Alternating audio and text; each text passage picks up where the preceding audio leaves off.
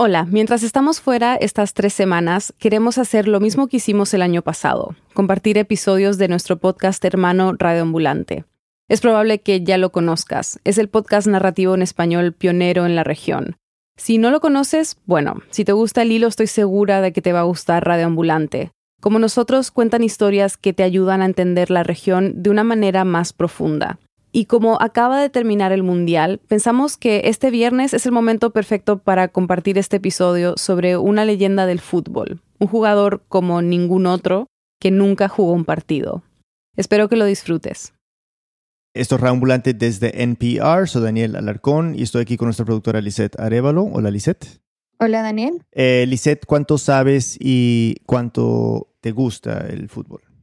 Bueno, tengo que ser muy, muy sincera y no me gusta el fútbol para nada y por lo tanto no sé nada sobre el fútbol. Sé lo básico, que es como tarjeta amarilla y tarjeta roja si haces algo muy, muy malo.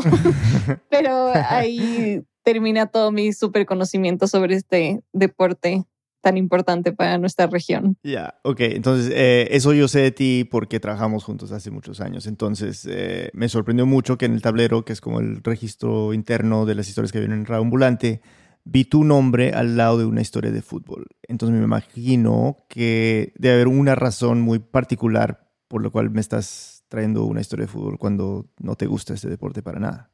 Sí, Daniel, y yo sé que a ti te gusta muchísimo el fútbol y eres muy fanático y lo comentas con el resto del equipo, pero estoy segura que nunca has escuchado una historia como la que yo te voy a contar, porque trata sobre un futbolista que, de lo que entiendo y lo que sé del fútbol, tiene una de las trayectorias más impresionantes de Brasil. A, ver, a ver, a ver, y ya, ok, cuéntame, ¿dónde comienza su, su historia? A ver, para empezar, estuvo en el Flamengo, que es un equipo de Río de Janeiro y es uno de los más antiguos y grandes de Brasil. Según te han contado. Según me han contado y he investigado también. He hecho mi labor periodística. Listo. Sí, el Flamengo lo conozco, eh, campeón de Copa Libertadores varias veces, llegó hasta el Mundial de Clubes hace poco. Muy, muy prestigioso. Cualquier jugador de fútbol en Brasil quisiera pasar por este equipo. Em, y bueno, también pasó por otro, que es del Vasco da Gama, y no estuvo ahí en cualquier año, sino estuvo ahí en el 89, cuando fueron campeones de la temporada. Perfecto. O sea, claro, coleccionando títulos este señor, ¿ya? Exacto, pasó por los equipos más importantes de Río y de Brasil, pero no solo se quedó ahí, como seguramente tú sabes y yo recientemente me enteré, Brasil exporta muchos jugadores de fútbol a el exterior, en especial a Europa. Y este jugador del que te quiero contar no es la excepción. Él formó parte de equipos como el Independiente de Argentina, el Puebla de México y hasta llegó a jugar a Francia. Ya, o sea, cumplió el sueño de cualquier joven futbolista latinoamericano de jugar en Europa. Exactamente. Ya, entonces ya, a ver, yo seguramente he escuchado hablar de este jugador, ¿cómo se llama? Bueno, su nombre es Carlos Enrique Raposo, pero todo el mundo lo conoce como Carlos Kaiser. Todo el mundo, o sea, nadie, porque ese nombre no me suena en absoluto. Eh, bueno, es que Daniel, en realidad, Carlos, o bueno, Kaiser, em, en todo ese tiempo que estuvo en estos equipos, en los 20 años de su carrera, realmente nunca tocó un balón de fútbol. 20 años de carrera y no tocó un... Ok, pero ¿cómo es que jugó en todos estos equipos sin tocar un balón. Bueno, es que lo que pasa es que Kaiser siempre tuvo la habilidad de convencer a todo el mundo de que era alguien que no era. Y más allá de ser una historia sobre fútbol, esta historia es sobre un hombre con mucha, pero muchísima carisma, don de la palabra y toda la pinta de un gran jugador de fútbol. Ok, bueno, Lisette, eh, soy todo oídos y te paso el micrófono. La historia de Carlos Kaiser no es de esas que se pueden verificar por completo, pero eso no hace que sea menos real. Así que empecemos por decir algo clave. Kaiser siempre ha sabido cómo salirse con la suya, y por eso se define a sí mismo como un malandro. A malandragem é, um jeito de você se defender das agruras, das dificuldades que o mundo te apresenta. Malandragem, es decir, el acto de ser un malandro, que Kaiser lo describe como una acción necesaria para defenderse de las dificultades del mundo. Aunque en español malandro significa delincuente, en Brasil es diferente. Es un término bastante utilizado para referirse a los chicos pícaros de ciudades grandes como Río de Janeiro, donde Kaiser creció en los años 70. Chicos que, como él, con el ingenio, la sutileza y el engaño, saben cómo sortear cualquier dificultad, y les gusta llevar la ventaja en toda situación. Y bueno, en realidad este concepto no les debe parecer muy ajeno. Es la idea de que el pícaro, el astuto, vive del bobo, del lento, algo tan común desafortunadamente en nuestra región. Kaiser, por ejemplo, buscaba la forma de hacer dinero o arreglársela si no lo tenía. A veces cortaba flores de los jardines de un cementerio para venderlas en la entrada, o se metía al cine sin pagar el boleto. Dizem que os gatos têm sete vidas, eu só tenho uma, entendeu? Ter um. Él lo pone en términos de supervivencia, porque a diferencia de los gatos, que se dice que tienen siete vidas, él solo tiene una, por lo que para él necesita tener un razonamiento rápido para sortear los percances de la vida. Si no, según él, estaría muerto. Como una vez, cuando tenía 12, y casi le pasa lo que para él era lo peor, se iba a quedar sin Navidad. Su mamá le dijo que si reprobaba en la escuela no le daría regalos ni podría participar en la cena. Carlos ya sabía que le había ido mal en los exámenes, así que el día que tenía que ir a recoger sus notas se le ocurrió una idea. Decidió parar en un teléfono público que estaba muy cerca de su escuela. Liguei para a polícia, o 90, e falei que tinha uma bomba no colégio. Llamó a la policía y dijo que había una bomba en el colegio. Cuando llegó y vio que todos estaban siendo evacuados del lugar, fingió sorpresa.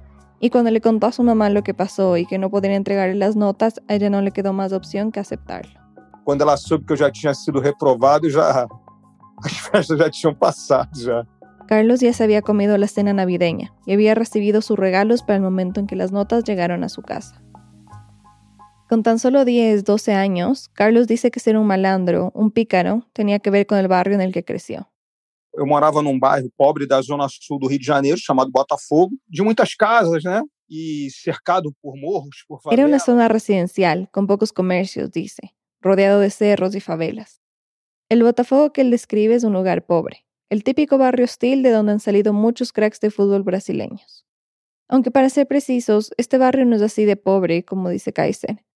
Históricamente ha sido uno de los más pudientes de la ciudad, donde se sentaron los nobles en la época de la colonia.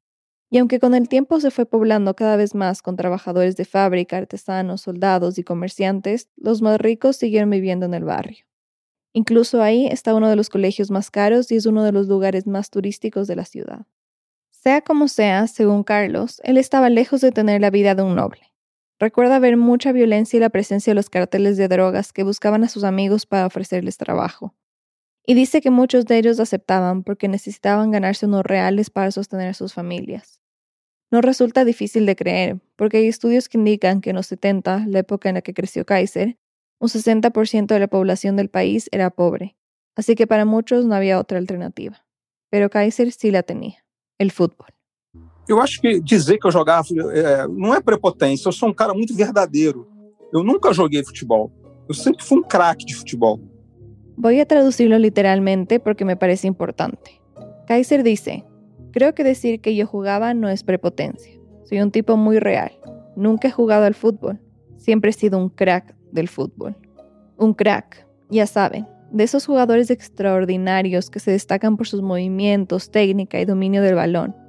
En esa época se la pasaba jugando con sus amigos en las canchas del Aterro do Flamengo, un parque con varios jardines entre el centro y el sur de Río de Janeiro. Y según él, lo veían en su barrio como el muchacho que más posibilidades tenía para convertirse en un profesional. Me comparavam com Beckenbauer. e- Con Beckenbauer, Franz Beckenbauer. El mítico defensa alemán, dos veces balón de oro, campeón del mundo en el 74, tres veces campeón de Europa con su club, el Bayern Múnich, etcétera, etcétera. Uno de esos jugadores que se lo conoce por su apodo. Es que jugaba con un estilo muy elegante, como todo un emperador, o en alemán, un Kaiser. Entonces, imaginémoslo así. Era comienzos de los 70. Carlos, un niño crack, ídolo de su barrio, siendo comparado con el mejor defensa de la historia del fútbol. Pero como la gente no conseguía pronunciar Beckenbauer, E aí descobriram que o apelido dele era Kaiser e botaram o meu apelido de Kaiser. cuando se enteraron de que el apodo del jugador alemán era Kaiser, decidieron llamar a Carlos así, más simple, igual de contundente. El momento es importante también. Era la época de oro del fútbol brasileño. Pelé era el mejor del mundo, sin discusión. Pero no era el único ídolo nacional. Carlos Alberto Torres, Tostao, Rivelino, grandes jugadores admirados a nivel mundial. Y Jairzinho, el ídolo de Kaiser, había metido goles en todos los partidos del Mundial de 1970. En ese Mundial la selección brasileña deslumbró a todos con un estilo de juego único. Kaiser tenía siete años, vio todo por televisión, y como tantos niños de su generación, soñó con convertirse en uno de esos jugadores superestrellas. Por eso él y sus amigos se pasaban las tardes jugando a lo que en mi país, Ecuador, se dice una pachanguita, en Chile una pichanga y en Brasil pelada es decir, partidos informales en las calles o en lotes vacíos. Si alguno había logrado reunir dinero para comprar un balón, utilizaban ese. Pero si no, se las ingeniaban igual, usando pelotas hechas de papel o medias viejas. Estaba en esas con sus amigos un domingo de diciembre de 1973. Kaiser tenía 10 años y jugaba una pelada en la calle Real Grandeza, cuando aparecieron dos dirigentes de un club local. Y no cualquier club, el Botafogo, uno de los más importantes del país, el que le dio a la selección nacional sus jugadores de estrella en los mundiales del 58 y el 62. Kaiser jugaba de mediocampista y los dirigentes del Botafogo se quedaron muy sorprendidos con su técnica. Y los dirigentes del Botafogo me vieron, coincidentemente preguntaron por mi pai quién era Dice que coincidentemente los dirigentes del Botafogo le preguntaron al padre de Kaiser quién era el niño de cabello largo y despeinado. Cuando le respondió que era su hijo, los dirigentes le pidieron que lo llevara a las 7 de la mañana del siguiente día a su club. Querían hacerle una prueba de entrenamiento. Su papá aceptó y aunque Kaiser ni siquiera tenía zapatos apropiados para jugar, se presentaron. Cuando llegó, le pidieron que mostrara su desempeño en la cancha. Y con 15 minutos de treino, mandaron salir y yo fui a hablar con mi pai. Después de tan solo 15 minutos, le pidieron que se saliera de la cancha. Kaiser no entendía lo que estaba pasando, así que se acercó a hablar con su papá. Sentía que lo habían llamado para hacerle pasar vergüenza. En ese momento los dirigentes se acercaron y le pidieron a Kaiser que se apartara porque querían hablar solo con su papá.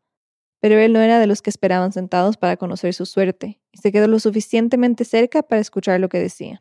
Se o senhor puder, hoje ainda, só traz a documentação do seu filho, porque ele vai ser registrado como jogador do Botafogo. Querían que su padre llevara sus documentos, porque sería inscrito como jugador del Botafogo. Fue um dos días más felices na minha vida. No sé si se entiende ese sonido al final de la frase. Es que de solo recordar ese día hablando conmigo se quebró. Dice que fue uno de los días más felices de su vida. No era para menos. Él y su papá eran hinchas del Botafogo, así que usar la camiseta de rayas blancas y negras era todo un honor, un sueño. Fue así que todo comenzó. Y no solo se refiere a su carrera en el Botafogo, sino al inicio de lo que sería el mito de Carlos Kaiser. Y como todo mito, es difícil saber dónde empieza la mentira y dónde termina la verdad. De hecho, hasta para él es casi imposible recordar con claridad las fechas o datos exactos sobre su historia. Cuando hablamos me lo aclaró más de una vez. Pero algo que no olvida es el nombre de todos los equipos por los que pasó. Lo resume sin problema. Vasco, Flamengo, Fluminense, Bangu, América, Independiente da Argentina, El Paso no Texas, Loletano em Portugal, Puebla no México, Ajaccio na Ilha da Córcega da França, entendeu? Pero empecemos con el Botafogo, el primero en el que estuvo a sus 10 años, en la categoría juvenil. Según él, desde que empezó a usar la camiseta del equipo, todo en su vida cambió. Eu, em vez de ter 10 amigos, eu passei a ter 100 amigos, passei a, a não pagar no supermercado, eu passei para não pagar para entrar no cinema. Pasó de tener 10 amigos a tener 100. Ahora lo dejaban pasar al cine gratis sin tener que esconderse. Salía del supermercado sin pagar, solo que no se robaba la comida, sino que se la regalaban. Era una superestrella, y su escenario era el barrio de Botafogo. Su madre no tardó en darse cuenta de que su hijo era una oportunidad monetaria para su familia, pero sobre todo para ella, porque Kaiser cuenta que era alcohólica y muy agresiva. Entonces, según él, en cuanto tuvo oportunidad, su madre firmó la representación de la carrera futbolística de su hijo. Vendeu meu passe por um, era uma pessoa muito ignorante, desconhecedora das leis. Pero como ella era ignorante, dice Kaiser, y no conocía de leyes, firmó un documento que lo amarraba a ese empresario por años. Si quería romper el contrato, tendría que pagar millones de dólares, y aunque en ese momento Kaiser no lo sabía, según él su mamá y el empresario se llevaban la mayor parte del dinero que le pagaban por jugar en el Botafogo. El resto lo utilizaban para sustentar a la familia. Pero claro, tampoco es que Kaiser estuviera muy pendiente de ello a tan corta edad. Mencioné hace unos momentos que contar la historia de Kaiser no es siempre tan simple. En una de nuestras entrevistas se devolvió un momento a los inicios de su adolescencia, que fue para él quizá la primera gran mentira de su vida, la que sería fundacional en el mito de Kaiser. Cuando tenía 13 años más o menos, confirmó una sospecha que tenía desde niño. Sus padres no eran sus padres biológicos. Un primo le contó que su madre biológica era ama de llaves en la casa de un político muy importante en Porto Alegre, la ciudad más grande del estado brasileño de Río Grande del Sur. El político la dejó embarazada, y cuando ella se lo contó, él le dio dinero para que desapareciera y criara al bebé. Carlos nació en julio de 1963, en un barrio llamado Moinos de Vento. No es claro por qué, pero su primo le contó que cuando Carlos tenía siete días de nacido, su madre fue a un hotel en Porto Alegre. Ahí conoció a una señora que estaba visitando a su familia en la ciudad y se hicieron amigas. Ella le pidió a la señora que cuidara a su hijo unos días mientras arreglaba su vida, pero cuando regresó por él, la señora le dijo que el bebé había muerto. Era una mentira, claro, porque quería quedarse con él. Infelizmente, eu fui roubado de minha mãe verdadeira e fui trazido para o Rio de Janeiro pela minha mãe adotiva. Así, dice Kaiser, fue que lo robaron de su madre biológica y su madre adoptiva lo llevó a más de 1500 kilómetros de distancia, a Río de Janeiro. Su vida, como la conocía, había iniciado con un engaño. O bueno, al menos esa es una de sus versiones de lo que pasó. En un libro escrito por el periodista Rob Smith, Kaiser le dijo que su madre biológica lo abandonó con esa señora, que le había dicho que regresaría por él, pero nunca lo hizo, y como la señora que lo estaba cuidando estaba desesperada por tener un hijo, lo tomó como una señal. En lugar de llevarlo a la policía, se lo llevó a Río para criarlo como suyo. Y es que eso es algo que tienen que saber. Con Kaiser siempre hay dos o más versiones de una misma historia, como el origen de su apodo, por ejemplo, porque según contó un amigo suyo en una entrevista para un documental del 2018 llamado Kaiser, the Greatest Footballer Never to Play Football, su sobrenombre era mucho más brasileño que alemán. Kaiser, uma grande cerveja, a cerveja dos momentos. Kaiser, una popular cerveza que comenzó a venderse en Brasil en los años 80. Su amigo cuenta que como Carlos era gordito y tenía forma de botella, lo apodaron así. Pero ya sea Kaiser el emperador o Kaiser la cerveza, con él es imposible saber cuál de sus relatos es el verdadero. Poco después de enterarse que era adoptado, Kaiser dice que quedó huérfano. Su mamá era alcohólica y murió de cirrosis, y a su papá le dio un infarto. Durante un tiempo vivió en la sede del Botafogo. Cuando no estaba ahí, vivía con dos tías que trabajaban como empleadas domésticas. Vivían con lo justo, por lo que empezó a trabajar para ayudarlas. Su vida cada vez se parecía más al guion de una película de un chico pobre que a pesar de todo logra convertirse en un gran jugador de fútbol. A los 15 años cuenta que lo sacaron del Botafogo porque ofendió al entonces presidente del club, Charles Bore. Pero el día siguiente entró a formar parte de los juveniles de un club rival, el Flamengo. Y aquí también hay dos versiones de cómo terminó ahí. Una involucra al empresario con el que su mamá había firmado el contrato. Se supone que fue él quien lo llevó. La otra versión que le dio al periodista Rob Smith es que Kaiser iba a la misma escuela que los hijos de Dida, el entrenador de los juveniles del Flamengo y que fue a través de ese contacto que terminó jugando ahí. Sea cual sea la realidad, Kaiser no estuvo mucho tiempo en ese equipo. Un lunes, mientras entrenaba en las canchas de Flamengo, unos dirigentes del Puebla de México llegaron al club. Estaban ahí para ver a Beiroca, uno de los grandes ídolos del fútbol brasileño. Querían reclutarlo, pero cuando terminó el entrenamiento, alguien más había llamado su atención.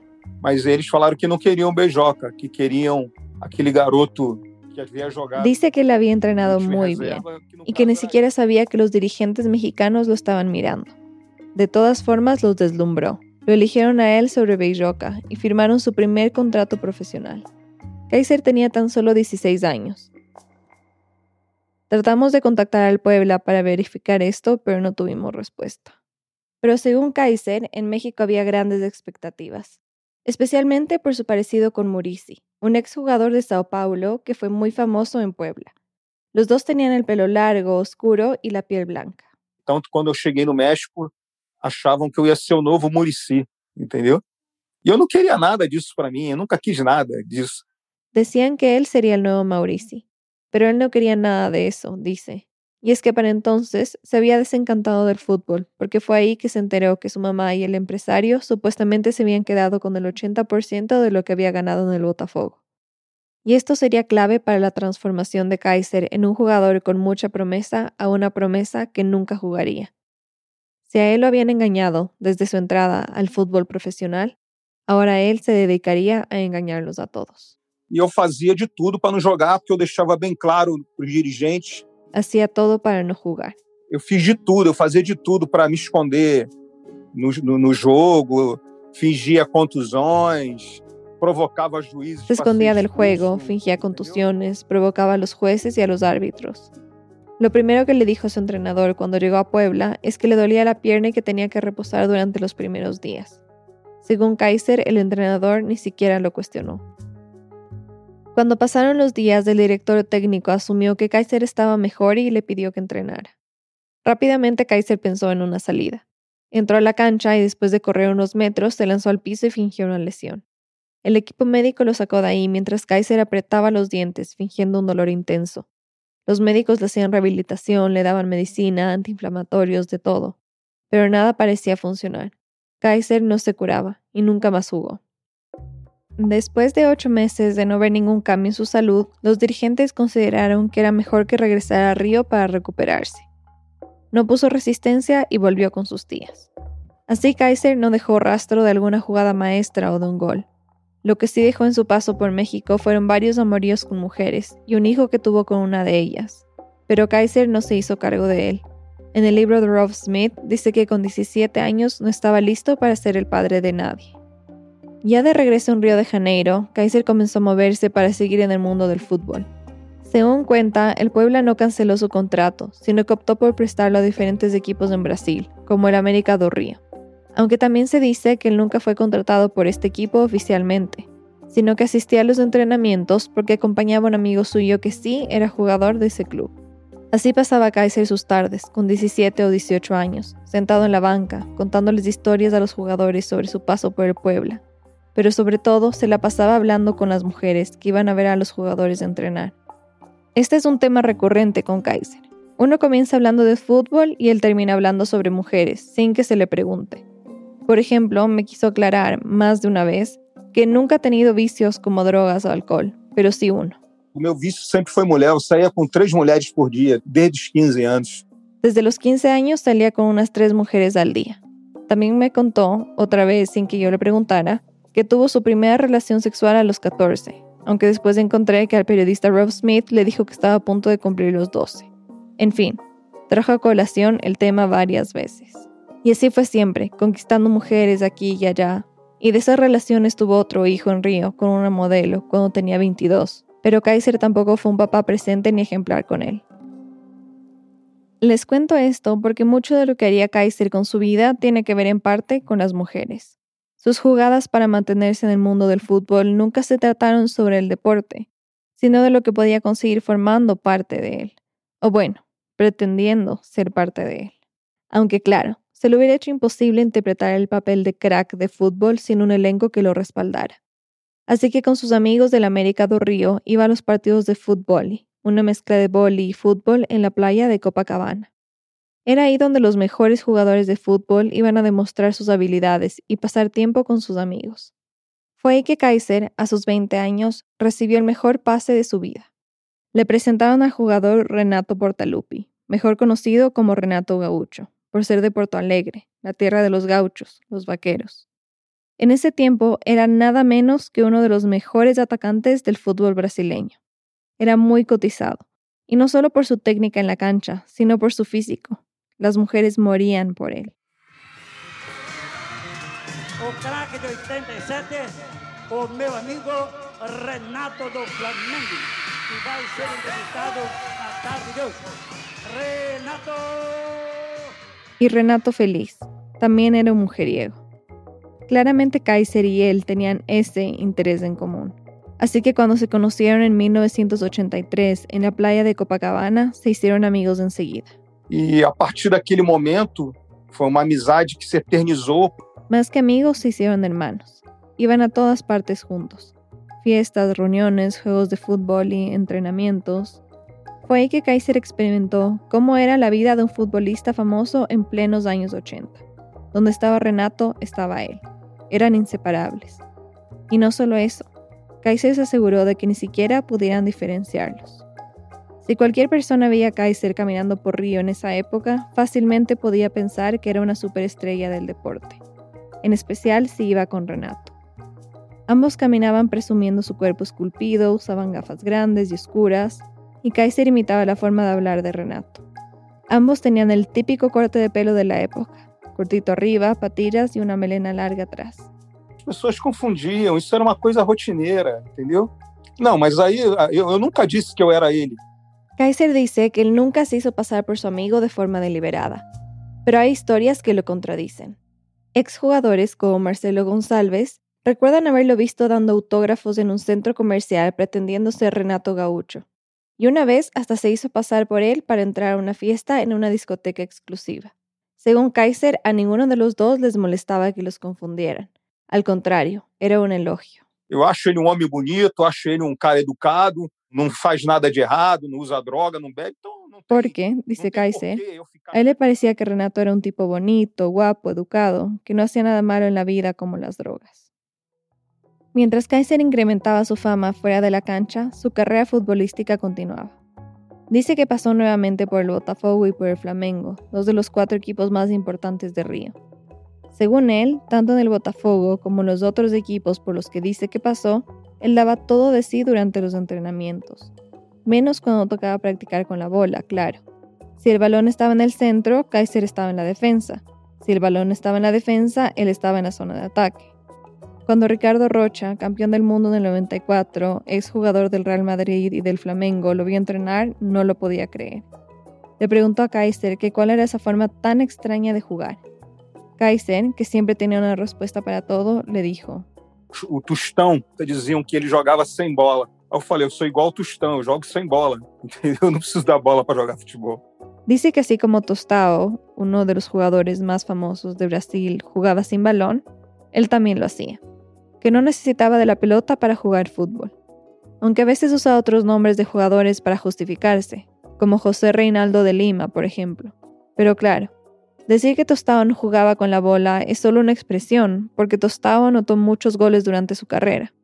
A lo que se refiere Kaiser es a que Tostao pegaba carreras hacia el arco sin el balón para distraer a la defensa de sus contrincantes, creando espacio para que sus compañeros de equipo pudieran marcar goles.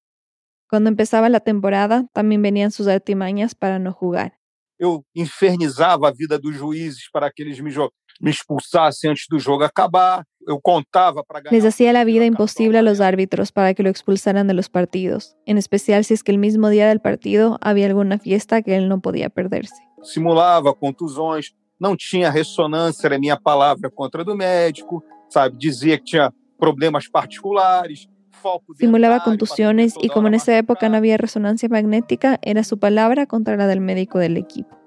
Una vez incluso llevó una prescripción de un dentista amigo suyo, que decía que sus lesiones tenían que ver con los dientes, que era una extraña situación neurológica que necesitaba más estudios antes de que pudiera jugar otra vez. Podía hasta fingir la muerte de su abuela o su madre las veces que fuera necesario. A Kaiser no le faltaban historias, y lo dice sin una gota de vergüenza. La mayoría de las veces los dirigentes trataban de ayudarlo con tratamientos y rehabilitación, pero claro, nada servía. Kaiser estaba permanentemente lesionado. Es algo difícil de creer. Equipos de fútbol gastando dinero por un jugador que nunca jugaba ni un solo partido. Porque cuando firmaba los contratos, si es que acaso esto fuera cierto, Kaiser recibía un poco de dinero. Así que le pregunté sobre ese gasto financiero que sus supuestas lesiones le causaban a los equipos. É, mas eu, eu podia ser um gasto financeiro, mas eu era um, ga- eu, eu era um lucro energético, eu unia o grupo, entendeu? Eu. Me respondió que más allá de cualquier gasto que él podía representar para los clubes, él representaba un lucro energético, así lo puso. Porque además de las fiestas que organizaba y las mujeres que conseguía para los jugadores y los dirigentes, Kaiser estaba completamente a su disposición y a su servicio. De historia en historia, de conversación en conversación, de favor en favor, Kaiser incrementaba su red de conocidos. En Brasil se hizo amigo de grandes jugadores como Bebeto, Ricardo Rocha, Carlos Alberto Torres. Hay varias fotos de él con estas grandes figuras del fútbol cenando, sosteniendo trofeos, o simplemente abrazados en una fiesta. Toda la postura de una superestrella. También expandía su red visitando restaurantes exclusivos para hacerse amigo de los dueños con una propuesta simple. Si lo dejaban a él y a los jugadores comer gratis, su negocio ganaría visibilidad con la prensa. Con la misma promesa se hacía promotor de clubes nocturnos, donde entraba sin pagar y accedía a las zonas VIP. Y a los futbolistas les ofrecía presentarles mujeres a cambio de que lo contactaran con los entrenadores o dirigentes de los clubes de fútbol. Con Kaiser todo era una transacción calculada al milímetro, y nada con él era gratis. Su estrategia parecía infalible. Era de esos hombres que podía llegar a los lugares más caros de Brasil sin gastar un real y es que sabía cómo relacionarse con todo tipo de gente, hasta con personajes icónicos de Río de Janeiro, como Castor de Andrade. Él era dueño de una quiniela ilegal, que acá en Brasil se llama Jogo do Bicho. Él es Sergio Américo, periodista deportivo por más de 30 años, que conoce mucho sobre la historia del fútbol brasileño, en especial los años 80 y 90, que fue cuando Kaiser estuvo activo como futbolista. El Jogo de Bicho, la quiniela de la que Sergio habla, es un tipo de lotería basada en apuestas que existe ya hace más de 100 años. Es ilegal como todos los juegos de azar en el país, pero en la práctica la policía no hace nada al respecto y las boletas se pueden comprar en cualquier tiendita de Río de Janeiro. El que controla ese juego, claro, maneja cifras millonarias, pero desde la clandestinidad. Entonces el dueño del Jogo do Bicho era llamado de bicheiro. Entonces Castor era bicheiro y Kaiser era amigo de bicheiros. Castor de Andrade era en ese momento tal vez el más rico y poderoso de los principales bicheiros de Río. Además era considerado uno de los mafiosos más temidos de la ciudad. Tenía comprados a varios policías, políticos y hasta jueces. No era de las personas con las que se podía jugar, pero eso no asustaba a Kaiser. Porque eu fui criado no meio de bandido. Esse negócio de fuzil na cabeça, sabe? Isso aí não me assusta não, entendeu? Porque dice que fue criado entre bandidos y no se asusta ni con un fusil en su cabeza pero había algo en especial que lo atraía de una amistad con Castor de Andrade. El bicheiro había acumulado una fortuna con el juego de bicho, pero tenía que lavarla por ser ilegal. Así que decidió invertirla, entre comillas, en uno de los equipos más pequeños de la ciudad, el Bangú Atlético Club, y Kaiser hizo lo suyo. Y lo convenció que era un buen jugador de fútbol. Y yo qué sé, Castor entendió que sí y lo contrató. Su plan era el mismo de siempre, mantenerse en el equipo para decir que era jugador, pero nunca entrar a la cancha durante un partido. El periodista Sergio Américo lo describe así. Eh, eh, que Carlos conversando vende geladeira para esquimó. Que Carlos Kaiser conversando puede hasta venderle una nevera a un esquimal. Sabía identificar la debilidad o la necesidad de una persona y le explotaba. En el caso de Castor de Andrade, su técnica para enredarlo en sus marañas eran los elogios, cuenta la periodista deportiva brasileña Marta Esteves. Estava sempre uh, elogiando o Castor. Castor, você é um pai para mim. Aí o Castor ficava En especial porque Kaiser le repetía que era como un padre para él. Con esas palabras compensaba su falta de desempeño en la cancha. Então, Bangu é um exemplo do que se fazia nos anos 80 nesse sentido. Marta explica que el Bangú es un buen ejemplo de cómo funcionaban los equipos pequeños en los años 70 y 80. Contrataban jugadores, pero no necesariamente para jugar, porque muchas veces la amistad con los dirigentes o presidentes de los clubes pesaba más que el talento. Como Kaiser, que además de los elogios tenía mucho para ofrecer al equipo, porque los goles que no metía en el arco los hacía por fuera. Eu tinha tudo que o jogador queria, entendeu? O, jornalista não tinha acesso aos grandes jogadores, yo conseguía grandes entrevistas. También sabía cómo tratar a los periodistas, porque los ayudaba a conseguir entrevistas exclusivas con las grandes estrellas de fútbol, siempre y cuando lo entrevistaran a él también. Era un relacionista público nato. Sergio Américo, el periodista al que ya escuchamos, reporteaba para Radio Globo en los 80 y 90, y recuerda muy bien cómo se le acercó Kaiser las primeras veces que se encontraron. Quería ser amistad conmigo, ¿no? Hola Sergio, ¿cómo andás? Vos sos un crack, vos sos el mejor periodista de Brasil, qué honor estar acá a tu lado, te trataba muy bien, ¿entendés? Y se hacía simpático, ¿no? Fue así que conocí a Carlos. Pero claro, los elogios no eran desinteresados. A Sergio, por ejemplo, trataba de convencerlo de que hablara en su programa de radio sobre él y que anunciara sus supuestas firmas de contratos con equipos. La mayoría del tiempo, Sergio se resistía, en especial si era algo que no se podía verificar o sonaba muy inverosímil. Pero a veces Kaiser lograba convencerlo y Sergio le mandaba saludos cuando estaba al aire. Poco a poco, Kaiser fue construyendo un pequeño imperio en torno a él. Un imperio de arena que, claro, estaba destinado a desmoronarse. La primera vez que estuvo a punto de ser desenmascarado fue cuando Castor de Andrade decidió que quería verlo jugar para el Bangú. Kaiser ya había pasado varios meses en el equipo, pero entre supuestas lesiones y contusiones que ocurrían durante los entrenamientos, no había jugado un solo partido. Así que un día del año 85, cuando Kaiser tenía 22 años, Castor ordenó al entrenador que lo pusiera a jugar en el partido contra el equipo Coritiba al día siguiente. Su entrenador sabía que Kaiser era de los que salía casi todas las noches a discotecas y bares, así que llamó a los que más frecuentaba para preguntar por él. Cuando lo encontró, le dio la mala noticia. Eu falei que, porra, son cuatro da manhã, eu tô na boate, como é que você quer que eu jogue? Kaiser trató de zafarse de la situación, diciendo que eran las 4 de la mañana, que seguía de fiesta y que no podía jugar así, sin preparación. Pero el entrenador le dijo que no se preocupara porque tenía pensado solo ponerlo como suplente. Kaiser, frustrado, colgó el teléfono y se fue a su casa. Tenía que presentarse en el estadio como fuera. Al día siguiente, cuando llegó, se sentó en la banca como suplente y comenzó el partido. Cinco minutos, Curitiba faz 1 a 0. Oito minutos, Curitiba faz 2 a 0. Ocho minutos de partido y el Curitiba ya le ganaba al Bangú 2 a 0. Pasaron tan solo 15 minutos y en esa sonó el walkie-talkie del entrenador. Era Castor ordenando que metiera a Kaiser al juego. Pese a la resistencia de Kaiser, el entrenador lo puso a calentar, y mientras se preparaba, empezó a cranear cómo saldría de ese lío. Fue ahí que escuchó las palabras que lo salvarían, los gritos de los hinchas del Bangú, que estaban furiosos porque el equipo iba perdiendo. Se desahogaron atacando a Kaiser, porque después de todo nunca lo habían visto jugar. Empezaron a lanzarle todo tipo de insultos. Aí eu pulo alambrado antes de entrar em campo, brigo com os torcedores e sou expulso antes de de jogar, ¿eh? Según Kaiser, saltó la malla que separaba a los hinchas de la cancha y comenzó a darse de golpes con quienes lo insultaban. En cuestión de minutos fue expulsado antes de que pudiera empezar a jugar. Se fue al camerino a esperar, feliz porque no le tocó jugar, pero nervioso de la reacción que tendría Castro de Andrade. Cuando terminó el partido, los compañeros de equipo de Kaiser le dijeron que difícilmente lograría salirse con la suya esa vez. Minutos más tarde, Castor entró al vestuario y antes de que pudiera decir palabra, Kaiseria le estaba calentando los oídos. Lo miró y le dijo: Dios me dio un pai y levó y hoy me dio un segundo. Lo traduzco literalmente. Dios me dio un padre y se lo llevó, y hoy me dio el segundo. Y cuando estaba ahí y escuché todas las cosas horribles que estaban diciendo los hinchas sobre usted, como que era un bandido. Eu perdi a cabeça, pulei o alambrado e mas o meu contrato acaba daqui a 15 dias. O senhor está livre de mim. Perdí la cabeza, salté el alambrado y les pegué. Lo siento mucho, Castor. En 15 días acaba mi contrato y usted se va a librar de mí.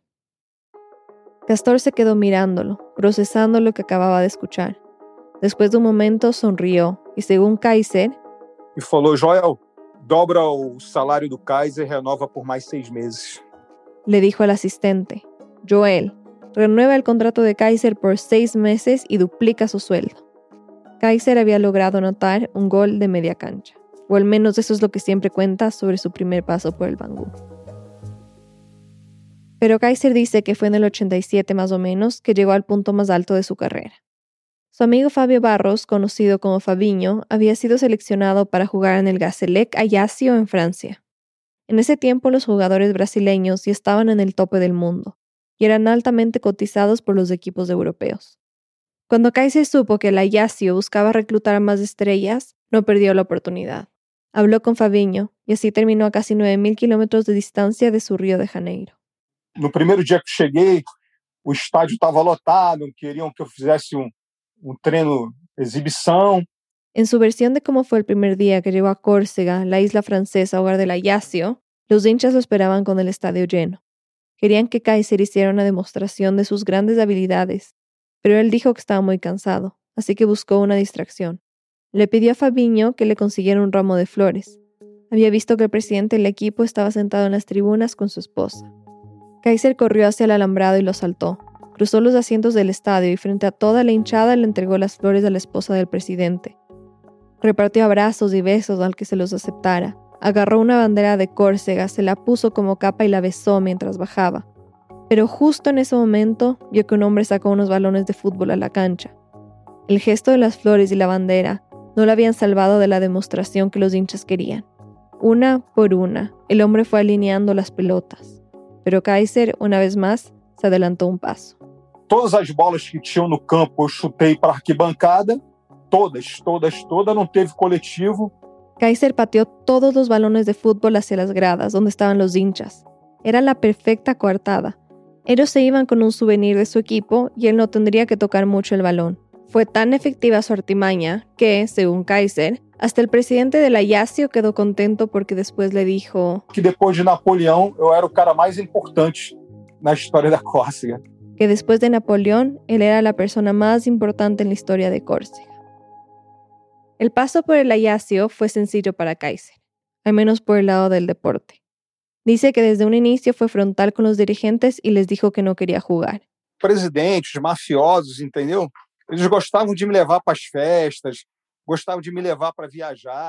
En la versión que me dio Kaiser, el presidente del equipo supuestamente pertenecía a un grupo de mafiosos, por lo que su desempeño en el deporte era lo que menos le importaba. Se la pasaba en fiestas, le gustaba viajar y sencillamente quería gozarse la compañía de Kaiser, que atraía a tanta gente, y eso era perfecto para él. Y aunque era bien recibido en esas fiestas y conocía a muchas mujeres, Córcega no lo convencía. No se comparaba con su Río de Janeiro. Eu falava, não quero jogar, estou de saco cheio, eu quero voltar para o meu país. Kaiser quería regresar a su país, pero el presidente de la Yacio no quería perderlo del todo, así que le permitió viajar a Brasil con la condición de que eventualmente volviera. Aí eles não me vendiam, me emprestavam para o Bangu, para o América, para o Botafogo, para o Vasco, para o Fluminense. Dice que la Yacio lo prestaba a varios equipos de Río, pero jamás lo vendía. Equipos como los que él mencionó, América, Botafogo, Vasco, Fluminense, y que incluso regresó al Bangú. Me dijo que no se quedaba más de seis u ocho meses en cada uno. Era el tiempo máximo que podía sostener el mito de sus incurables lesiones. Ah, partida inteira, eu acho que eu, se eu joguei umas 10 durante minha vida toda, eu joguei muito. Él mismo lo confiesa. Decir que jugó 10 partidos enteros en toda su carrera es mucho, casi que una exageración. Su regreso a Bangú no pasó desapercibido. Con su habilidad en relaciones públicas logró que el periódico Journal dos Sports publicara una nota con el título Bangú ya tiene su rey, Carlos Kaiser. La breve nota mencionaba su paso por Francia, México, los equipos locales y le daba buen augurio al equipo. También consiguió que un periodista del periódico Odía escribiera un perfil sobre él, en el que contaba su paso por Francia, pero sobre todo subrayaba que estaba soltero. En la foto de la nota se lo ve con la camiseta roja y azul de la Yacio, apoyado en un arco de fútbol, con una mano en la cintura y mirando al horizonte. Y bueno, aquí es importante mencionar que el propio Kaiser le dio esa foto al periódico para que acompañara el artículo. Es una de las tantas que tenía y sigue teniendo, él en la cancha de la con el uniforme. Pero una de sus apariciones claves fue en el popular programa de análisis del fútbol brasileño Mesa Redonda. O Carlos Kaiser é jogador de futebol. Teve um período de experiência no Vasco e está por ele. En el video se ve a un joven Carlos Kaiser con una melena negra esponjada. Está elegantísimo, blazer negro y camisa blanca. Pero sobre todo se ve muy seguro de sí mismo y de las anécdotas que cuenta de su paso por el Ayacio y su contrato con el Vasco da Gama. En un momento de la entrevista, Kaiser le entrega la camiseta roja de cuello azul del Ayacio a José Carlos Araujo, uno de los comentaristas deportivos más importantes del país.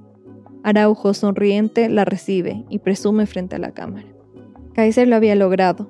Llegó a sentarse en la misma silla donde habían estado grandes jugadores como Renato Gaúcho, Romario, Edmundo, Gerson. Eu não me incomodo de ser conhecido como, como o maior jogador que nunca jogou futebol. Eu não me incomodo em nada com isso. No tiene reparos en decirlo. No le incomoda para nada ser conocido como el mejor jugador de fútbol que nunca jugó. Y lo repite, no se incomoda. Hay tantos detalles inverosímiles en toda la historia de Kaiser, pero quizá este es el que más llamó la atención. Me dijo que en el 2003 se fracturó el tobillo, y solo fue esta lesión lo que le permitió liberarse de un contrato con el Ayacio. Es decir, sacando cuentas, estuvo contratado por este equipo por casi 20 años, sin jugar un partido, y este último contrato terminó cuando ya tenía unos 40. Hasta yo, que no sé nada de fútbol, sé que nada de esto tiene sentido. Creo que es algo común entre los grandes impostores. De tanto repetir engaños y medias verdades, van perdiendo la capacidad de calibrar sus mentiras. Y con el tiempo llegan a decir cosas tan exageradas que dejan de ser creíbles. Pero bueno, ese año Kaiser también se casó y oficialmente se jubiló sin haber anotado ningún gol. Colgó sus botines y se despidió del deporte. Pero ahí no termina el mito de Kaiser. Después de la pausa, tantos años de engaño terminarán por alcanzar al crack que nunca jugó fútbol. Ya volvemos. Esta semana en el hilo nos hemos puesto una meta, sumar 200 donaciones de las personas que nos escuchan y valoran nuestro periodismo. Somos un podcast relativamente nuevo, así que contar con tu ayuda hace toda la diferencia. Para ser parte de Deambulantes, nuestro programa de membresías, no hace falta que dones un monto específico. Un dólar o un donativo único te hace miembro. Lo que para ti cuesta un café, para el hilo es un granito que aporta nuestro periodismo. Se convierte en la esperanza y en la posibilidad de mantener un proyecto riguroso, confiable e independiente para narrar Latinoamérica. Ve a elhilo.audio slash apóyanos. Gracias desde ya por ayudarnos a cumplir esta meta. Estamos de vuelta en Ambulante, soy Daniel Alarcón. Antes de la pausa, nuestra productora Lisette Arevalo nos contó la historia de Carlos Kaiser, el emperador del fútbol brasileño. Entonces, para resumir, una carrera futbolística de 26 años llena de hazañas y anécdotas tan impresionantes como francamente inverosímiles. Según Kaiser, a pesar de nunca haber tocado un balón de fútbol, a pesar de haber jugado apenas una decena de partidos competitivos en toda su carrera, siempre logró salirse con la suya. Bueno, casi siempre. Lisette nos sigue contando. Desde el día en que Kaiser colgó sus botines en 2003, no se supo más de él. Decidió ganarse la vida de otras formas y aprovechó su buen estado físico para hacerse entrenador de físico-culturismo en un gimnasio, en el que, claro, solo entrena a mujeres. Fue solo hasta el 2011 que se conoció su historia, la del mejor jugador de fútbol que nunca jugó. Dos periodistas del medio Globo escucharon varias anécdotas de Kaiser y cómo logró engañar a los clubes más importantes de Brasil. Decidieron buscarlo, lo entrevistaron y publicaron una nota titulada La historia de Carlos Enrique Kaiser, el Forrest Gump del fútbol brasileño. Forrest Gump, el personaje de la película estadounidense que cuenta historias tan épicas que parecen inventadas, como las de Kaiser. El artículo dejaba claro que él era el estafador más grande del fútbol y comparaba su historia con la del personaje que interpreta Leonardo DiCaprio en la famosa película de Hollywood Atrápame si puedes.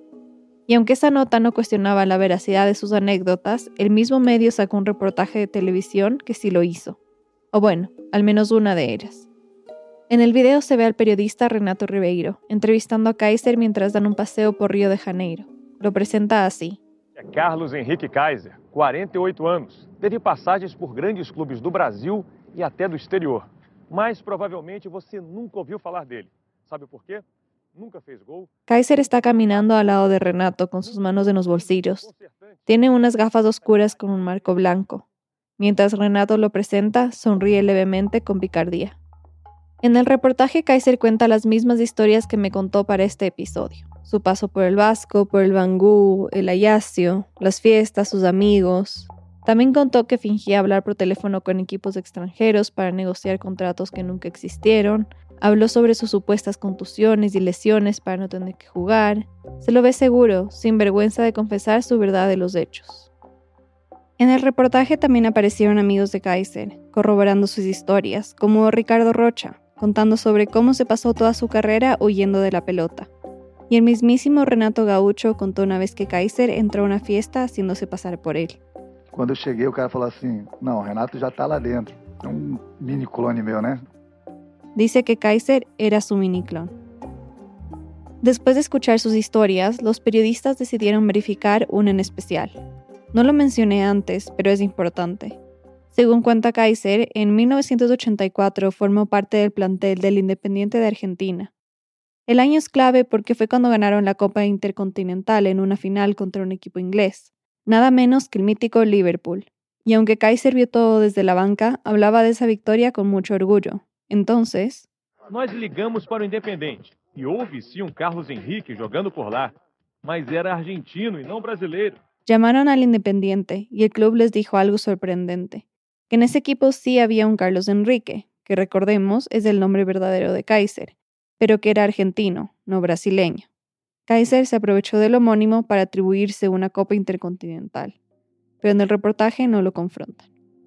Aún así, Kaiser sigue afirmando que sí, que fue campeón con el Independiente, es decir, sigue haciéndose pasar por ese Carlos Enrique. Decidí entonces buscarlo, al argentino, para ver qué tenía que decir sobre el tema. Me contó que solo hasta hace poco fue que supo de la existencia de Kaiser y de lo que andaba haciendo, y que se puso furioso cuando se enteró de que se había hecho pasar por él. Lo primero que me salió es una mala palabra. Viste, te reí, pero puteás. Porque ya en retrospectiva, el que Kaiser se haya hecho pasar por él podría explicar por qué su carrera nunca despegó. Pero vos no sabés el daño que me... Además, en el mejor momento mío. Si yo tuve posibilidad de, emigrar afuera y nunca me pasó, pidiendo pista y, y, venía rompiéndola, digo, ¿qué pasa? Que todo se me, no se me da. Entonces después, cuando con el tiempo pasó, veía que había otro Enrique. Al usar su nombre, Carlos Enrique, y su desempeño en el Independiente para hacer contactos, Kaiser había logrado lo que el argentino nunca logró. Es una teoría suya, nada más claro, que no podemos comprobar.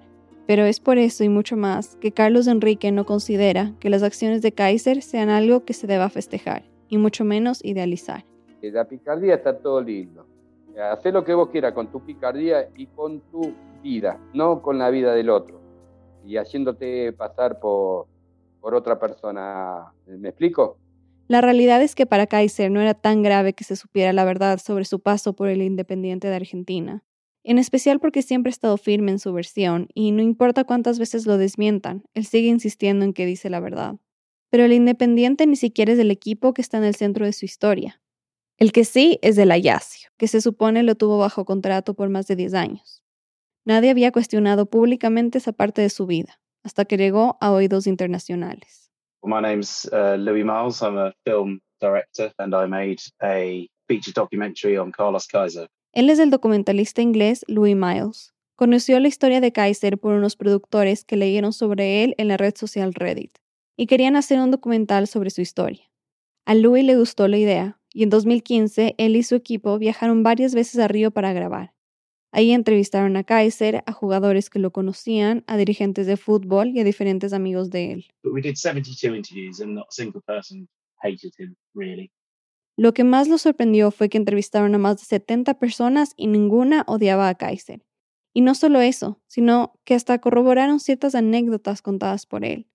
En ese primer viaje confirmaron, por ejemplo, que él se había estado en el Botafogo, Vasco, Fluminense, Bangú, Flamengo y hasta en el Ayacio, en varios momentos entre los 80s y los 90s. Pero en el segundo viaje, en cambio, Comenzaron a escuchar versiones contradictorias e incluso se encontraron con personas que se fueron en contra de Kaiser.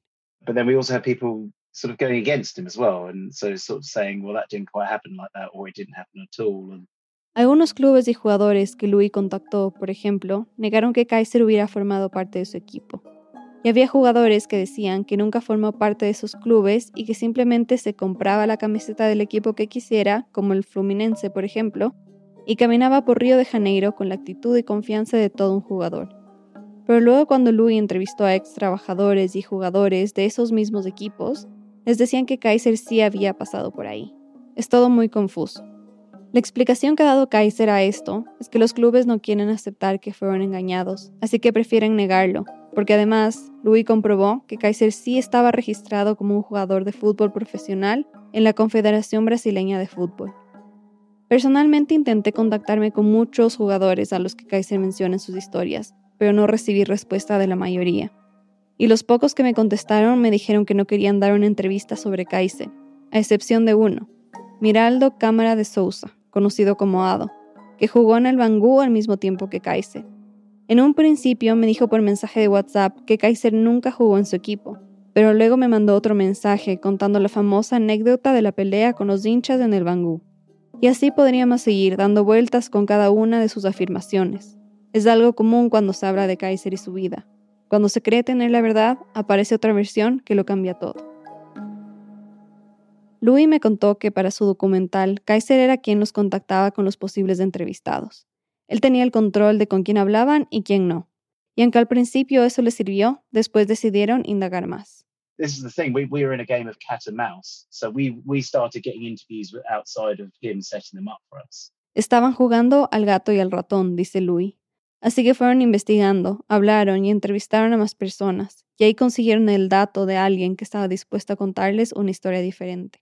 And someone tipped us off about who to speak to to tell us another story about Kaiser. So we found out about Fabinho. Fabinho, Fabio Barros, el amigo de Kaiser que había jugado en el Ayacio. Because we were making an international film. He said, I can't, I can't have the name of the club I played for for a few years to to be lied about. I've, I've got to tell this truth.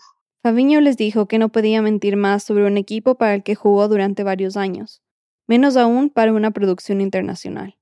Este es un audio de Fabiño del documental Kaiser, The Greatest Footballer Never to Play Football, publicado en 2018, donde dio la gran revelación. Partir desse momento eu preferi realmente dizer tudo aquilo que é e tudo aquilo que foi. O Kaiser nunca pisou lá em Ajax, nem, nem tão porto na cidade, muito menos no aeroporto. Dice que Kaiser nunca pisó el Ayacio, ni la ciudad de Córcega, ni siquiera su aeropuerto. Fabiño cuenta que toda esta historia sobre Kaiser como jugador del Ayacio comenzó cuando él regresó de Francia en el 86 para fin de año. Su hermano vivía en su departamento y era buen amigo de Kaiser. Y claro, cuando Fabiño llegó, Kaiser no perdió tiempo y le invadió con preguntas sobre cómo era el Ayacio, cómo era Córcega, qué idioma hablaban, qué tal era la comida, cómo era el club. Fabiño se acuerda que le preguntaba si tenía algún souvenir del Ayacio o si le podía mostrar su carnet de jugador profesional. E começou a minha amizade com ele, indo para as boates. E chegando nas boates, ele também dizendo que era jogador do Ajax junto comigo. Se hicieron amigos rápidamente, y cuando salían a las discotecas, Kaiser aprovechaba para decir que jugaba en el Ayacio con Fabiño, y él simplemente no lo contradecía. Assim, a partir do momento que ele pediu a carteira, eu já, já sabia que era justamente, ele já tinha me dito, Fabiño dice que su carnet de jugador oficial de la Ayacio era el documento más importante que tenía en su billetera. Entonces cuando Kaiser se lo pidió prestado, él sabía muy bien para qué lo quería. Si podía crear una réplica de ese carnet, Kaiser estaba del otro lado. Él sabía que aquilo ali para él na noite era una referencia, era tipo un contrato de jugador de fútbol. El carnet era lo más cercano que se podía tener a un contrato de fútbol con el Ayacio lo más cercano que tendría para certificar su supuesta pertenencia al equipo en sus noches de fiesta. Al menos eso es lo que Louis Mael retrató en su documental, con una escena actuada donde se ve a un joven Kaiser fabricando su carnet oficial del Ayacio. También se ve el producto final, un papel plastificado con el logo del Gazelec Ayacio, con los datos de Carlos Kaiser, su foto y los años por los que supuestamente había sido contratado. Son documentos que hasta ahora Kaiser muestra como evidencia de sus historias, junto a recortes de periódicos donde lo mencionan y fotos con reconocidos jugadores. Louis Mael y su equipo también hicieron otro proceso de verificación con Fabiño. Él los llevó al Club de Macacos, al sur del Río de Janeiro. Es un lugar muy popular al que la gente va para jugar y ver partidos de fútbol los fines de semana, incluido Kaiser. Y fue exactamente aquí que él idealizó aquelas fotos como se fosse no treino do Ajax. Dice que fue ahí que Kaiser se tomó esas fotos con la camiseta del Ajaxio, como si estuviera entrenando en Francia. Para el documental, Fabiño imitó las poses fingidas de las fotos que Kaiser se había tomado supuestamente en la cancha del Ajaxio. Una de ellas era la foto que había salido en el periódico O Día que ya mencioné. Kaiser apoyado sobre el arco de fútbol mirando al horizonte, la imitación de Fabiño era un intento para geolocalizar las fotos de Kaiser y demostrar que habían sido falsificadas, tomadas en esa cancha en Río y no en Francia. El ejercicio funcionó. Al ver el documental se nota que es el mismo lugar con pequeños cambios producto de un mantenimiento del club. Quem, quem é do percebe muito rápido que não tem nada a ver. Primeiro que ele está com uma camisa oficial de jogo, Dice que cualquiera que conozca un poco de la industria del fútbol podría darse cuenta de que es una foto con una pose fingida. Principalmente porque un verdadero jugador nunca usaría una camiseta oficial del equipo para un entrenamiento. Además que nunca se ve a Kaiser entrenando con sus compañeros. Siempre está solo, ya sea con un brazo alzado, gritando y con la bola en el piso, o haciendo lo que en Ecuador se conoce como cascaritas y en Argentina como jueguitos o dominadas que es básicamente pasarse el balón de un pie a otro sin dejar que toque el piso. Conocer a Fabiño y su historia cambió todo para Luis y su equipo. Era información única que nadie más le había contado hasta ese momento. Habían conseguido ganar a Kaiser en su propio juego, Finalmente, eran ellos quienes llevaban la delantera. Well, our reaction was we can't tell Kaiser this. We need to keep Kaiser away from this story from as long as possible so we can go and get more people to back this up. Dice que su primera reacción fue ocultar esta nueva información para que Kaiser no se enterara. Querían ganar tiempo y buscar a más fuentes para respaldar la versión de Fabiño, pero a Kaiser nada se le pasa desapercibido. And then the next morning he phoned up absolutely furious. Kaiser los llamó al día siguiente, furioso. Se había enterado de que habían hablado con Fabiño. Louis y su equipo le dijeron que lo mejor era que se encontraran en persona para almorzar y conversar, así que decidieron verse en un restaurante en el barrio Botafogo. Según Louis, cuando llegaron Kaiser los estaba esperando afuera. Se notaba leguas que no podía contener su ira. Tardaron horas en calmarlo. En un punto estaba llorando de la ira, pero finalmente pudieron convencerlo de que necesitaban hablar tranquilos y se fueron por primera vez al departamento de Kaiser. Um, but we went up into this one and a half bedroom flat in Flamengo, which had been very run down. There's a grotty on the floor, which stank a bit. Uh, no bed sheets. So he's not living in the, in the best circumstances. Era un departamento de un dormitorio y medio, con un colchón viejo, sin sábanas, y Louis dice que tenía un olor desagradable. Era evidente que no estaba viviendo en las mejores condiciones.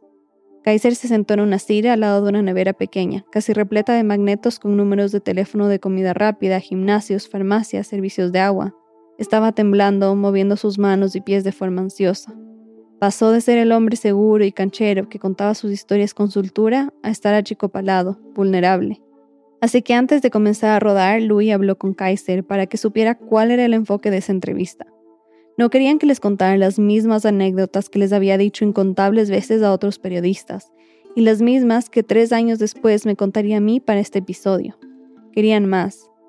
Louis le dijo que debería contarles exactamente cómo logró engañar a tantas personas, porque eso haría que se viera mejor frente a la audiencia. He then proceeded not to do that interview. He proceeded to give us a nearly three hour long interview about his woes and how hard life was and, and about all the bad things that happened to him. Pero Kaiser hizo todo menos eso. En una entrevista de casi tres horas se quedó en las mismas versiones falsas que había dado. Habló sobre lo dura que había sido su vida y de todas las tragedias que le habían ocurrido. Este es un audio de Kaiser hablando en esa entrevista. Trago muita sequela, cara. Eu sou um cara muito sequelado. Talvez por isso eu tenha vivido tanta vida dos outros, dos jogadores? Que era para e não parar y pensar na minha vida. Les dijo que es un tipo a quien han hecho mucho daño y que ha sufrido mucho que tal vez por eso vivía la vida de los otros jugadores, para no detenerse y pensar en la suya. La entrevista siguió con Kaiser contando lo que ya sabemos, que tuvo una niñez triste, que fue robado de su madre biológica, que su mamá adoptiva era alcohólica. Sabe, porque, pô, é tanta diversidade que tu, tu convive com tanta malandragem, cara, que ou você malandro ou você otário. Que él vivía en un ambiente de tanta diversidad en Río que solo tenía dos opciones, o volverse un malandro o un perdedor. Al final de la entrevista del documental, Kaiser dice que ningún jugador o dirigente lo había desmentido hasta ese momento, que Fabiño era el primero, y que eso demuestra el respeto que le tenía a la gente del mundo del fútbol que conoció durante todos esos años, y que estaba molesto porque alguien a quien consideraba que era su amigo había desmentido su historia, pero aclaró algo clave para él. Que él pudo haberse aprovechado de las oportunidades que tuvo, pero que no perjudicó a nadie. Não, cara, eu nunca tirei nada de ninguém, cara. A vida tirou de mim. Eu comecei perdendo minha mãe. Aí hoje. Que él nunca tomó nada de nadie y que fue la vida la que comenzó quitándole todo, empezando por perder a su madre biológica y luego a su esposa, que también murió entre 5 a 6 años después de que se casaron. Eu tirei a minha sorte, eu não tirei nada de ninguém. Entendeu? Y que lo único que él tomó fue riendas sobre su suerte, nada más. Cuando hablé con él sobre esto, Kaiser me dijo que si hizo daño a alguien en su vida, fue a sí mismo. Si eu prejudiquei alguém abrindo mão da minha carreira, foi a mim mesmo. Porque con los contactos que había hecho en el fútbol y el acceso que tenía, hubiera podido realmente convertirse en un crack del fútbol brasileño. Luis me dijo que cuando terminaron esa entrevista, quedaron en hacer una más para hablar sobre la Yacio. Dos días más tarde, cuando se encontraron para grabar, Kaiser ya no se veía frágil, Solo se veía muy enojado. Y cuando le preguntaron sobre su paso por el Ayacio, se mantuvo firme sobre su postura. Él no mentía, pero Fabiño sí. Y les dijo que con el que tenían que hablar era con Alexander Couto, otro jugador que estuvo con Fabinho en el Ajaxio. Tudo que Alexandre fala é verdadeiro. Ele é verdadeiro nas palavras dele. Alexandre é autêntico, ele não tem duas caras. Que él sí era una persona sincera, auténtica, que no tenía dos caras. En un principio, Luis ya había entrevistado a Alexander y él había corroborado las historias de Kaiser en el Ajaxio. Pero cuando lo contactaron otra vez con la nueva información recolectada de Fabinho, Alexander cambió su versión. Nunca jogou no. Kaiser nunca jugó en el Ajaxio. Todos os jogadores sabem que essa história é mentirosa. Entendeu? Mesmo porque conhecem a minha história, do Fabinho também, que passou por lá. Então, todos sabem que ele nunca passou pelo Ajaxio. Y, según Alexander, todos los jugadores que escuchaban sobre esa historia sabían que no era cierta. Pero Kaiser se hacía querer, por su carisma, por lo buena onda que era, y entonces simplemente dejaban que su amigo viviera de esa ficción. La verdad es que a Kaiser no le importa cuántas personas contradigan sus historias. Él no da su brazo a torcer. Cuando hablé con él sobre el documental, me dijo que aceptó participar porque quería ser sincero. Foi para ser sincero e qualquer entrevista que eu dê, seja aqui no meu país ou para o exterior, eu vou dizer sempre a verdade. A verdade não me incomoda. Y que él siempre ha dicho la verdad en las entrevistas que ha dado, y que la verdad no le incomoda. Cuando le pregunté sobre lo que dijeron Fabinho y Alexander, me dio a entender que eran unos mentirosos. Mas no meio, no universo de Carlos Alberto Torres e vários jogadores do, famosos mundialmente Que conhecidos, de todos los jugadores famosos que fueron entrevistados para el documental, solo dos desmintieron su historia, y que según él lo hicieron porque querían tener unos minutos de visibilidad, nada más. Aquí hay que decir algo que es importante. Una historia como la de Kaiser difícilmente se podría repetir ahora, principalmente porque en los 80 y 90 no había las herramientas de verificación que tenemos hoy en día. Era sencillo para un jugador llegar a un club y decir que había jugado en cualquier parte, desde Arabia hasta Francia, y que los dirigentes y presidentes lo creyeran. Era el escenario perfecto para que Kaiser pudiera construir su mito. Mis compañeros de Radio Ambulante me cuentan que en el fútbol hay algo que se llama gambeta. Algunos jugadores lo tienen, la mayoría no. Es el don de esquivar defensas, tener mucha cintura, hacer mucha finta. Es el arte de engañar con el balón. Gambeta es lo que tiene Kaiser. Cuando le hacía preguntas muy puntuales, me respondía con algo que no tenía nada que ver. Me gambeteaba con sus respuestas esquivas. Se jacta de haber engañado a clubes de fútbol en Brasil y el extranjero, pero cuando lo confrontas no acepta ningún cuestionamiento. En vez de responder, habla de lo desgraciada que ha sido su vida. Terminando nuestra última entrevista, le hice tal vez la pregunta más importante de todas. Muchos cuestionan o se preguntan si es que las anécdotas de historias que cuenta son reales o no y qué piensa Kaiser sobre esto. que acredita quem quiser. Eu não faço questão de provar nada para ninguém, se é verdade, se é mentira. Cada um que tire suas próprias conclusões. Que crea quien quiera creer, que él no se va a esforzar para que la gente le crea, que cada uno saque sus propias conclusiones. Lisette Arevalo es productora senior de Radio Ambulante. Vive en Quito, Ecuador. Un agradecimiento especial a Louis Miles y Rob Smith. Muchos detalles de esta historia los conocimos gracias a su documental y su libro Kaiser, The Greatest Footballer Never to Play Football. Gracias también por permitirnos utilizar audios de su documental para este episodio. Desde que ese documental fue publicado en 2018, Kaiser ha vuelto a la fama. Volvió a ser invitado al programa de fútbol brasileño Mesa Redonda. Gracias a la periodista Sabrina Duque por su ayuda con la traducción y un agradecimiento especial a Pablo Iragorri por traernos esta historia. Esta historia fue editada por Camila Segura, Nicolás Alonso, Luis Fernando Vargas y Daniel Alarcón. Desiree Yepes intentó hacer el fact-checking. El diseño de sonido es de Andrés Aspiri y Remy Lozano con música original de Remy. El resto del equipo de Radio Ambulante incluye a Paola Leán, Pablo Argüelles, Anaris Casasús, Diego Corso, José Díaz, Emilia Arbeta, Camilo Jiménez Santofimio, Selene Mazón, Juan David Naranjo, Ana País, Laura Rojas Aponte, Natalia Sánchez Loaiza, Bárbara Sohil, Bruno Celsa, David Trujillo, Ana Tuirán y Elsa Liliana Ulloa. Carolina Guerrero es la CEO. Radio Ambulante es un podcast de Radio Ambulante Studios. Se produce y se mezcla en el programa Hindenburg Pro. Radio Ambulante cuenta las historias de América Latina. Soy Silvia Viñas. Gracias por escuchar.